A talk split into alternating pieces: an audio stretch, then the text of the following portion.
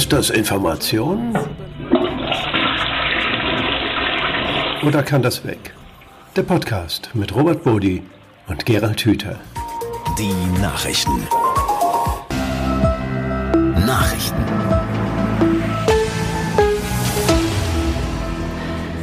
Ja, und damit wieder herzlich willkommen bei Ist das Information oder kann das weg mit Gerald Hüther und Robert Bodi. Schön, äh, dass ihr alle wieder dabei seid. Es äh, war ja eine längere Zeit, die wir nicht miteinander gesprochen haben. Gerald, schön auch wieder mit dir zu reden. Ich war krank und bin froh, dass ich wieder äh, auf den Füßen bin und ja, einen wunderschönen Tag euch allen. Und ich freue mich jetzt auf die auf das nächste Gespräch und dann, auf, dass wir unsere Reihe wieder so fortsetzen, wie wir begonnen haben. Es macht mir immer mehr Spaß, je länger wir solche mhm. Beiträge gemeinsam produzieren. Wir haben uns heute ein Thema herausgesucht, über das die Frankfurter Rundschau berichtet hat. Und zwar hat sich ein amerikanischer Historiker zu Wort gemeldet, äh, der früher an der Harvard-Universität unterrichtet hat. Der Mann heißt Theodor Selden, ist 89 Jahre alt und hat einen massiven Angriff, einen inhaltlichen auf die Meditationskultur gefahren, äh, indem er gesagt hat, das ist alles Quatsch und schlimmer noch, das sei extrem schädlich, weil es die Menschen davon abhalte, miteinander in Aktion zu treten. Und eigentlich würde die Konzentration auf Meditation, auf Achtsamkeitsübungen den Narzissmus verstärken und egoistische Tendenzen verstärken. Das ist ja erstmal verblüffend, Gerald. Berührt dich das? Das ist ja zunächst erstmal befremdlich, zumal ja in den letzten Jahren auch von den Neurowissenschaften immer mehr akzeptiert wird, dass tatsächlich Meditation was im Hirn macht. Der Dalai Lama hatte ja mal ein paar, äh, jetzt sage ich so ein bisschen komisch, Mönche zur Verfügung gestellt, die dann, die dann in den äh, äh, funktionellen Kernspinnapparat gelegt worden sind. Und mhm. äh, da hat man dann nachgeschaut, ob äh, ernsthaftes und tiefes Meditieren im Hirn zu Veränderung von Aktivierungsmustern führt und ob das davon abhängt, ob man jetzt ein versierter, äh, geübter Meditierender ist oder eine Novize oder mhm. eine Novizin.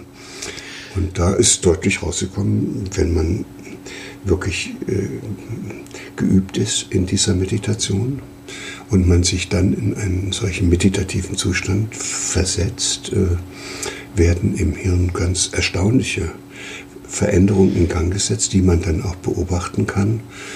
Und es gibt da zum Beispiel Bereiche, die sind für die Wahrnehmung der Körperaußenoberflächen, also des, der Außengrenzen des Körpers zuständig. Die kann man im Hirn sehen. Mhm. Die werden immer aktiviert, wenn ich dich so piekse an der Seite in, okay. in, in, die Rippen und, und, und, und dir dann sozusagen kenntlich mache, wo dein Körper aufhört. Äh, dann ist das aktiviert und bei der, in der tiefen Meditation äh, wird dieses Gebiet im Hirn stillgelegt. Und damit wird plötzlich verständlich, warum sich in der Meditation unser Bewusstsein so erweitert und wir nicht mehr in diesem Körper drin hängen. Der durch seine ständigen Begrenzungen uns dauernd sagt, hier ist Schluss mit dir, weiter geht's mit dir nicht. Nein, dann kann man sozusagen in die Welt hinaus sich verströmen und mit der Welt draußen verschmelzen. Ist Wahnsinn. Also ich bin total begeistert davon, dass man das jetzt auch noch zeigen kann. Äh, aber ich äh, finde es auch wunderbar, dass so eine ur, uralte äh, Kulturtechnik, die Menschen ja, erfunden haben, lange bevor unsere äh, Wissenschaft auch nur irgendwie ein bisschen ansatzweise dort war, wo sie heute war, also wo es noch gar keine Wissenschaft gab, da ist allein durch nackte Erfahrung, durch Ausprobieren, mhm. durch genaues Hinspüren und Beobachten äh, etwas gesehen worden und erlebt worden, wo wir dann heute sagen können mit modernsten computertomografischen Techniken, hey, die haben recht gehabt. Mhm.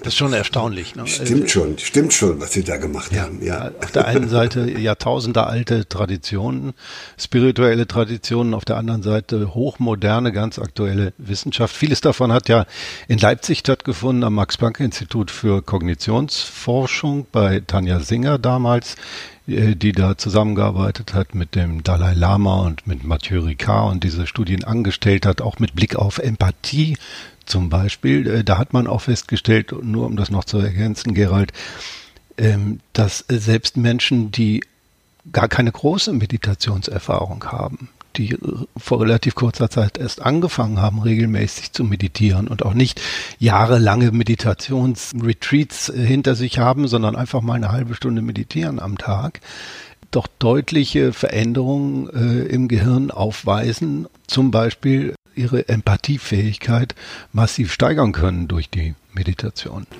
Ja, das sind zwei verschiedene Effekte. Das eine, wenn man so über Jahre hinweg meditiert, führt offenbar im Hirn richtig auch zu strukturellen Umbauprozessen. Also mhm. da werden gewissermaßen Verschaltungen neu aufgebaut oder so organisiert, dass das dann auch alles äh, möglich wird, was wir da eben berichtet haben, zum Beispiel mit der Auflösung der Wahrnehmung der Körperaußengrenzen. Und das andere ist ein Zustand, in den man kommt, der einem, solange er noch weiter schwingt, die Möglichkeit bietet, den Blick weiter zu bekommen und eine andere Verbundenheit mit der Welt zu erleben. Mhm. Das geht dann wieder weg. Das heißt, das, okay. ist, das ist nichts, ja. was jetzt für die für dauerhaft so bleibt, sondern das ist dann am nächsten Tag oder am übernächsten Tag weg. Es sei denn, und jetzt kommt die wichtige Botschaft, es sei denn, ich äh, habe, weil ich diese Erfahrung jetzt einmal gemacht habe, diesen Wunsch und versuche solche Erlebnisse, nämlich wie das ist, wenn ich auf einmal nett und liebevoll mit einem anderen Menschen umgehe, äh, wie das auf einmal auf mich zurückwirkt. Und das fange ich dann an, so etwas immer wieder herzustellen und zu suchen. Und dann verstärke ich dieses Netzwerk mit jeder dieser Erfahrungen, dass das etwas sehr Positives ist, wenn man sich auf andere Menschen einlässt. Und bis das Netzwerk dann auf diese Weise auch so stark ist, dass das einem ein inneres Bedürfnis wird. Und man gar nicht, und man gar nicht mehr wie so ein gleichgültiger Narzisst durch die Gegend laufen kann. Das scheint aber doch diesem freundlichen Herrn Seldin zu widersprechen, diesem Historiker, der da sagt, äh, das ist eigentlich alles kontraproduktiv, diese ganze Meditationskultur. Ähm, hat er denn da jetzt völlig Unrecht? Und äh, wenn das so ist, wie, äh, ist das doch relativ verblüffend. Ich meine, wir haben es da mit einem äh, renommierten Wissenschaftler zu tun, bei dem man davon ausgehen muss, dass er solche Studien auch kennt. Was, was steckt dahinter?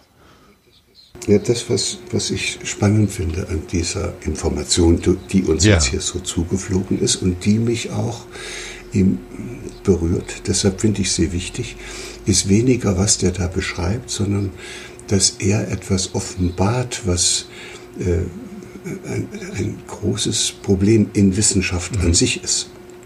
Also er, ich sage es einfach so einfach, wie es ist. Erstens, äh, die sind alle voreingenommen also als, man ist als Wissenschaftler ja auch nur ein Mensch.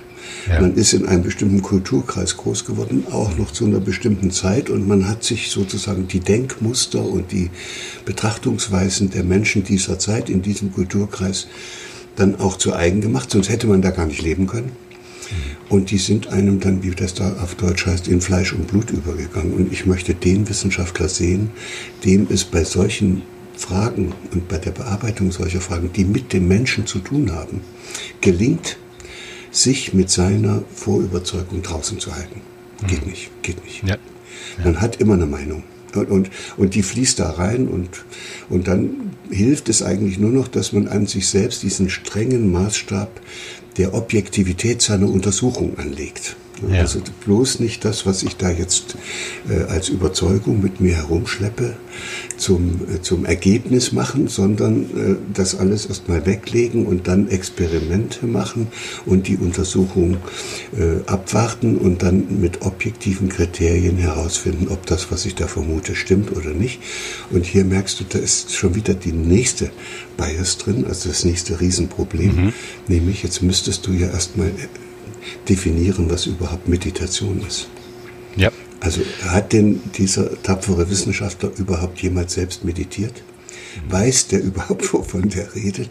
Ja. Hält der das, wenn er da andere Leute auf irgendwelchen Kissen sehen, sitzen sieht mit äh, geschlossenen Augen äh, im Lotusblütensitz. Äh, ist das seine Vorstellung von Meditation? Also was, was, was, was meint er denn überhaupt mit Meditation? Ja. Und da merkt man, da sind manchmal bei wissenschaftlichen Untersuchungen die Prämissen nicht geklärt. Ja.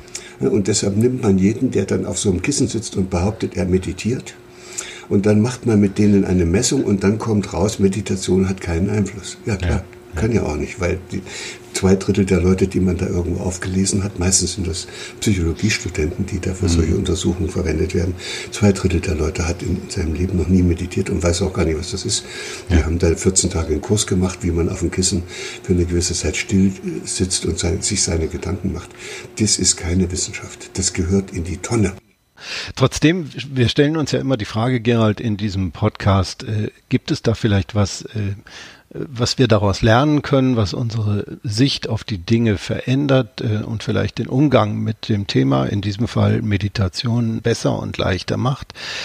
Hat er nicht bei allem Unwissenschaftlichen, das du gerade so anschaulich beschrieben hast, in einem Punkt sicherlich recht, dass eine Bewegung, die Meditation nur als utilitaristisches Mittel zum Zweck sieht, nach dem Motto, ich setze mich eine halbe Stunde im Schneidersitz hin, im Lotussitz hin und äh, dann bin ich entspannt, dann ist alles ganz toll und dann habe ich äh, drei oder vier funktionale Probleme gelöst, dass dieser Zugang zur Meditation tatsächlich nicht besonders sachdienlich ist. Das ist genau der Punkt. Also auf der einen Seite bleibt uns als positive Botschaft aus so einer Information, dass es bisweilen sehr fragwürdige Untersuchungen und auch Untersucher gibt.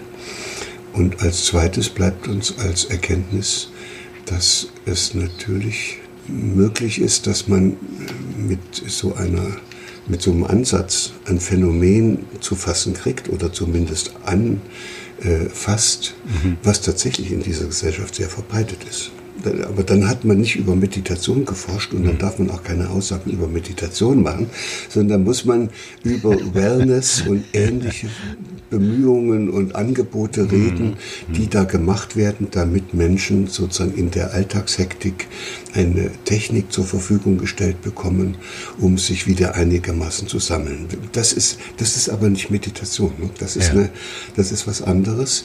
Und jetzt kann ja. man die Frage stellen, könnte es sein, dass in unserer Gesellschaft sehr viele Menschen unterwegs sind, die doch sehr gut gelernt haben, auf sich selbst aufzupassen und nicht zu kurz zu kommen und sich selbst immer ins rechte Licht zu stellen und die ganzen Bemühungen eigentlich in ihrem Leben darauf ausrichten, dass sie, äh, dass sie von anderen gesehen und gewertschätzt werden. So etwas geht ja dann schon sehr in die Richtung äh, Narzissmus. Also ich bin der Größte und ich zeige euch mal, wie ich alles so gut hinbekomme. Und äh, wenn man dann da, und wenn man sich darum bemüht, kommt man natürlich äh, sozusagen in Stress. Das ist manchmal ziemlich anstrengend. Und dann kann man sich auf so ein Kissen setzen und sich wieder etwas abkühlen und äh, und dann etwas tun, was man dann, äh, was von außen aussieht wie Meditation, aber in Wirklichkeit ist man sozusagen mit der Sammlung beschäftigt, dass man sich in diesem Prozess auf dem Kissen nochmal versucht äh, zu sammeln, damit man mit neuen Kräften das Alte verstärkt und noch besser fortsetzen kann. So, und dann würde das stimmen, was er sagt. Dann ist dieses auf dem Kissen sitzen, jetzt merkst du, wie ich absichtlich vermeide, Meditation sozusagen, dann kann das sich auf das Kissen setzen wirklich dazu führen, dass eine narzisstische Grundhaltung äh, da sozusagen gestärkt wird und dann man anschließend gestärkt diese narzisstischen Verhaltensweisen dann noch in dem Zusammenleben mit anderen an den Tag legt was aber weniger über Meditation sagt und mehr über äh, diejenigen, die sie dann eventuell betreiben und ihren Umgang mit dem ganzen Thema. Äh, Theodor Selden äh, sagt auch, dieser Drang zum nach innen schauen habe eine Glücksindustrie hervorgebracht, äh, die aus den USA heraus ein Milliardengeschäft entwickelt habe. Auch das ist richtig. Da wird inzwischen äh, richtig viel Geld verdient mit dem oft nur diffusen Gefühl vieler Menschen, ich muss irgendwas anders machen. Ja, das hängt aber damit zusammen, dass in unserer westlichen Welt und speziell vielleicht in den USA eine Vorstellung von Glück sich ausgebreitet hat, die äh, unter Glück einen Zustand äh, von größter Harmonie und Stimmigkeit versteht. Mhm. Mhm. Diesen Zustand gibt es auch, hirntechnisch, ja. Den, den nennen wir Kohärenz, den kriegt man ab und zu mal. Aber man wird diesen Zustand von Kohärenz nur als Glück erleben können, wenn man vorher auch mal unglücklich war, wo es nämlich im Hirn sehr inkohärent gewesen ist. Ja. Das heißt, die Dauerbeglückung, äh, die geht hirntechnisch überhaupt nicht. Ja. Also ja. wir brauchen das Leid, wir brauchen auch das Unglück, wir müssen immer wieder auch durch Phasen durchgehen, wo es nicht so ist, wie wir es gern hätten, damit wir dann, wenn es so geworden ist, wie wir es gerne hätten, äh, auch überhaupt spüren können, wie, wie schön das ist und wie, wie anders sich das im Verhältnis zu diesem Zustand vorher anfühlt. Mhm. Und das bedeutet dann, dass das Glück nur zu erringen ist, wenn man das Leid und das Unglück gleich noch mitnimmt als, als Nebengabe. Und das macht natürlich klar, dass dann eine, eine, eine Konsumindustrie äh, durchaus äh, sich darum bemüht, den Menschen all das anzubieten, was die für glücklich machend halten. Und dazu gehört dann eben auch das auf einem, auf einem, auf einem Kissen zu sitzen und äh, mal für eine Viertelstunde aus dem Trubel dieser Welt sich zurückzuziehen, auf sich selbst, würde ich dann eher sagen. Und das kann man gut verkaufen, klar. Ich habe eben äh, Mathieu Ricard erwähnt, äh, ein buddhistischer Mönch, Franzose, ursprünglich Molekularbiologe, französischer Übersetzer des Dalai Lama. Äh, der hat genau das, was du gerade äh, beschrieben hast, mal sehr schön ausgedrückt. Er hat gesagt, das ist richtig und menschlich, dass wir glücklich sein wollen. Alle glücklich sein wollen. Unser Problem ist, dass wir immer glücklich sein wollen. Ich glaube, damit bringt er das sehr schön auf den Punkt und das ist auch der Punkt, den Seldin in seiner äh, Kritik äh, des Meditierens und dieser Bewegung, die dahinter steht, auch außer Acht lässt. Das ist, das ist ja richtig, denn diesen Zustand, wo alles passt im Hirn, rechts und links und oben und unten und die Erwartungen, die du hast, dann auch mit der Wirklichkeit übereinstimmen, wo das Denken, Fühlen und Handeln eins ist und wo du um dich herum lauter tolle Freunde und tolle Menschen hast, mit denen du dich verbunden fühlst und dann bist du auch noch kosmisch gebunden und verbunden und gehalten. Das ist ja dieser Wunsch Zustand, für den wir dann ja auch schon seit Menschheitsgedenken dann auch Vorstellungen haben. Himmelreich und Paradies und mhm. später ist es dann Schlafenland genannt worden, aber äh, wir, wir wollen uns alle, wir wünschen uns alle einen Zustand, in dem alles so hundertprozentig passt. Äh, Nebenbei gesagt, das ist äh, deshalb ein Zustand, den das Hirn anstrebt, weil das der Zustand ist, in dem der Energieverbrauch am niedrigsten ist. Dahinter steckt eigentlich der zweite Hauptsatz der Thermodynamik. Aber wir streben so einen Zustand an und machen uns aber dabei nicht klar, dass dieser Zustand niemals zu erreichen ist. Solange wir lebendig sind, wird es immer gestört. Ne? Gibt ja. Bis zum letzten Atemzug gibt es irgendwie da was, was einem dann stört. Sei es, dass man die Augen aufmacht und das Licht drauf fällt. Damit kommt das Hirn aus diesem kohärenten Zustand raus. Und richtig Ruhe in der Birne, dass alles richtig gut zusammenpasst, ist das dann, wenn du gerade gestorben bist. Dann, und das halten die meisten nicht für so erstrebend. Das, äh, das muss man das, eben auch. Das ist eine Art von Glück, die man ja dann auch leider gar nicht mehr so erlebt. ja, genau. Ähm, wir stellen immer auch die Frage, was ist eigentlich die Agenda hinter dieser Botschaft? Die finde ich menschlich ganz interessant, diese Frage äh, in der Kritik oder mit Blick auf die Kritik, die äh, Theodor Seldin, dieser Historiker aus Amerika, da an der Meditationsbewegung, an der Achtsamkeitsbewegung übt. Warum macht er das? Der Mann ist 89 Jahre alt, er ist Historiker, ist kein Psychologe, ist kein Hirnforscher und ereifert sich auf einmal öffentlich als Wissenschaftler über diese Bewegung. Was steckt da aus deiner Sicht hinter? Ne, ich glaube, es stecken zwei Dinge dahinter. Das eine ist, dass er aus einer Welt kommt, in der die Meditation und das Meditieren nicht so anerkannt waren.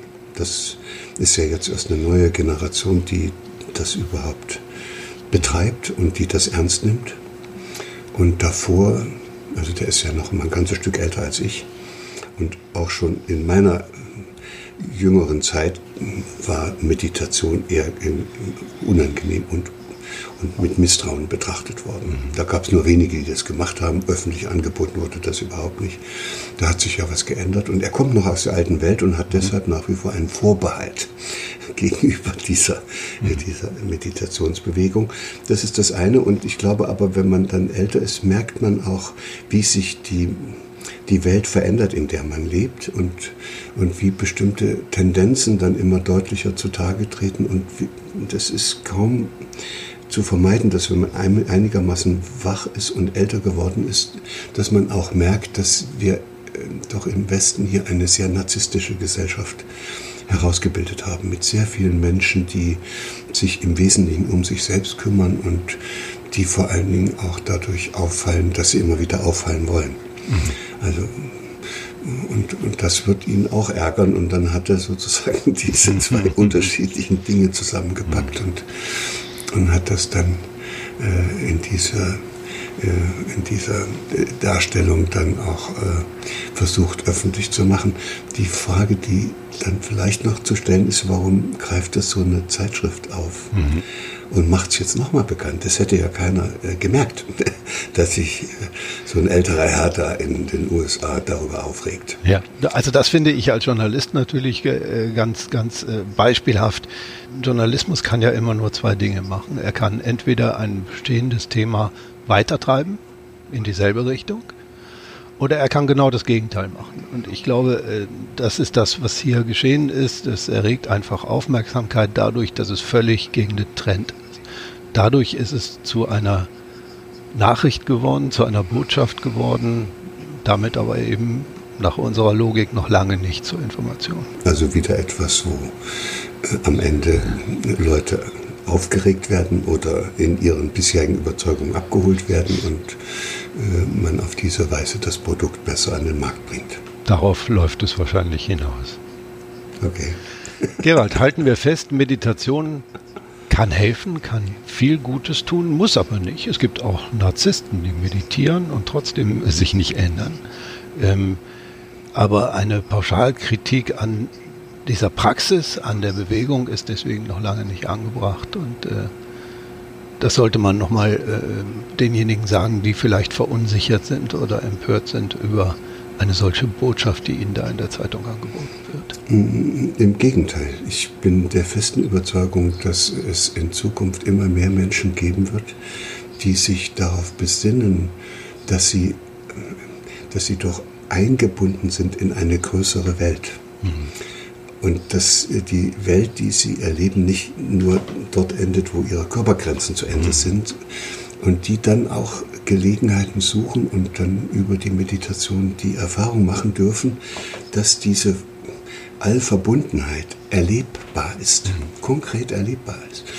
Und, äh, und dass man aus dieser Verbundenheit, die, die sich da plötzlich zeigt und die man spürt, auch etwas erwächst, was einen Menschen dazu bringt, dass er das, was er bisher vielleicht in seinem Berufsleben und Arbeitsleben im Alltag immer wieder gemacht hat, nicht mehr machen kann. Und das heißt, das immer wieder alles zu trennen.